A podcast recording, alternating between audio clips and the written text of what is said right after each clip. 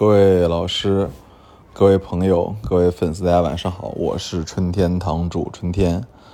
啊，今天给大家想分享一些就是呃购买古董上当的故事，然后都是我自己的就是所见所闻吧。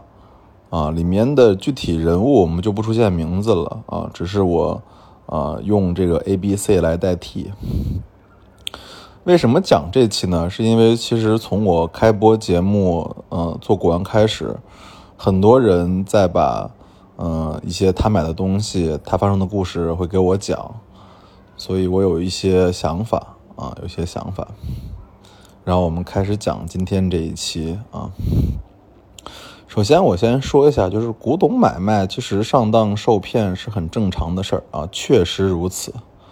啊，我自己上当受骗时都原来都讲过，啊，当然我觉得现在再让我上当受骗，确实概率会越来越小，因为你毕竟买卖的时间和经验越来越丰富了嘛，啊，但是有一些别人给我讲过的故事吧，或者我在我身边发生的故事，我给大家都讲一讲啊，就是叫做就是要做一个一个复盘吧，一个回顾。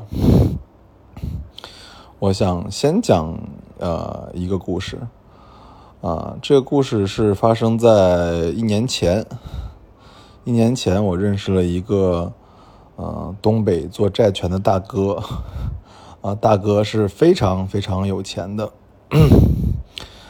然后他当年一开始是通过知乎上找到我的，然后跟我聊天说他想买我一对光绪官窑的。呃，缠枝莲的碗，然后当时我看他刚刚入门，我就直接劝他，我说：“您在不懂的情况下，您要不先不买啊？因为我觉得这个东西你都不知道行情，你找我买，啊，我觉得就是觉得这样子有点太冒失。”结果大哥跟我说：“说买古董有什么难的？不就是钱吗？”我说：“那行。”我说。呃，但是我这边希望您去多再看看书啊什么的。这大哥就有点生气了，说你不卖就不卖，我买别人的去。后面我就没有理他。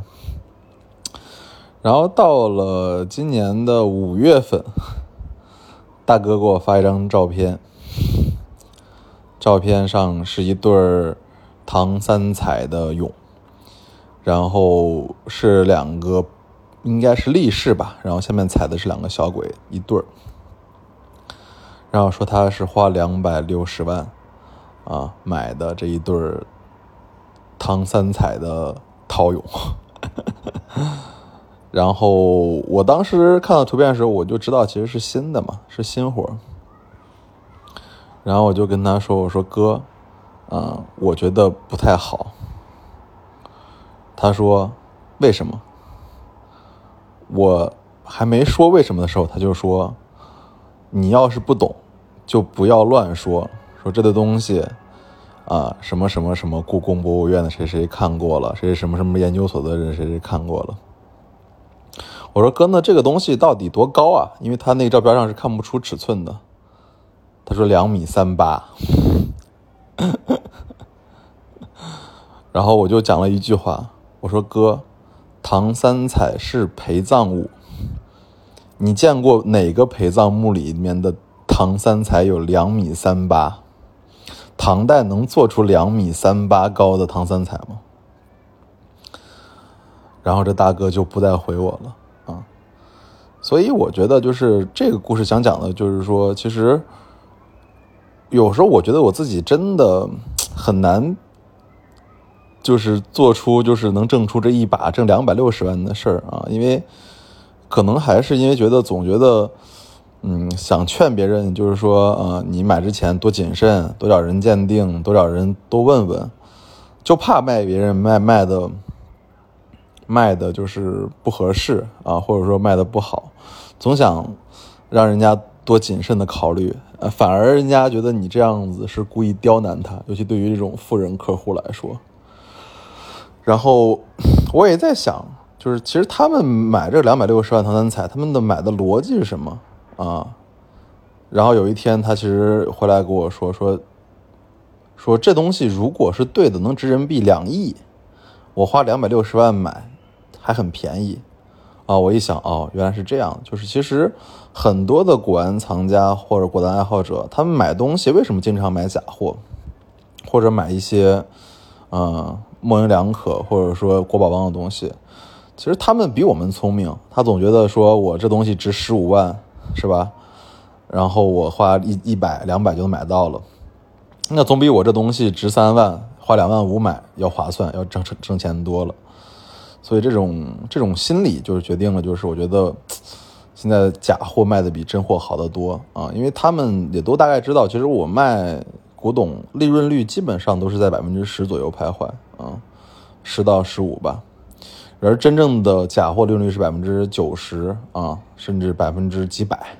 对讲了这个，呃，东北大哥 A 的故事啊，再讲一个，应该是河北衡水啊一个老伯伯 B 的故事。呃，这个老伯伯其实是个玩玉的啊，玩玉的。呃，当年应该是一八年的十二月份吧啊，然后他在我店里啊要买一个。应该是晚清民国的一个小寿寿寿山石的小石篆刻的小印，当时标价应该也就才一千五一千六吧，然后他就说他没钱，一直还一直还，还到六百六十六。我说行吧，我说其实也是第一次合作啊，也希望你买的能开心，后面能长期合作。然后我就后面就把这个东西给包好之后。他就给我讲了一个他的故事。他说：“小孙呐，其实不是大叔没有钱，大叔曾经很有钱。”我说：“咋了？”他说：“我其实花二十万买了一块特别好的玉。”我说：“这不是挺好的吗？”他说：“那那个玉其实值人民币一百块钱。”哦，我说：“哦，那那就是说明他其实他自己是吃过这个亏了。”当时。刚刚玩玉的时候，觉得一个挺白的一个无字牌，然后卖家说这无字牌是汉代的，要他二十万，给他讲的东西是来自于杜陵墓地啊，人民币应该能价值人民币上百万，然后他就花了二十万买了这个白玉的玉牌啊，其实这东西是现代的啊，阿富汗白玉。所以这个人给我讲这个事儿，其实给我挺多的思考的吧？啊，就是其实你看啊，为什么现在的古玩市场现在，呃，信心不足啊，或者说假货横行，就是因为其实很多人都是吃过大亏。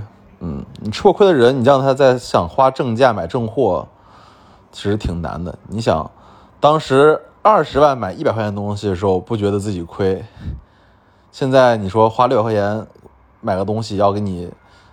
讲价讲半天啊，所以信心就是因为吃亏吃太多产生的。然后第三个啊，第三个故事，其实我想讲，嗯，我某一个朋友吧，啊，啊，我这个朋友其实是一个，嗯，认认真说，现在算玩的很好的朋友啊。当年在我两年前认识他的时候，他其实是一个，啊，国宝帮。当时我记得我去他家，然后他就给我讲他的故事，啊，他当时已经知道自己是国宝帮了。他说他当第一句话就是说说，其实说老孙说其实我这收藏两三年，可能买了有一两百万的假货，啊，我一听还挺吃惊，我说有这么多，然后我进他家门，我发现确实如此，他家很大，嗯，在深圳这个城市，他家有三四百平米。进去各种摆的都是，准确的说吧，就是，呃，比如说元代的元青花啊，永乐的青花，巨大的乾隆的粉彩瓶啊，然后还他还特别喜欢买石头啊，家里摆的各种各样的石雕，说这是当年他买的时候别人骗他，说是。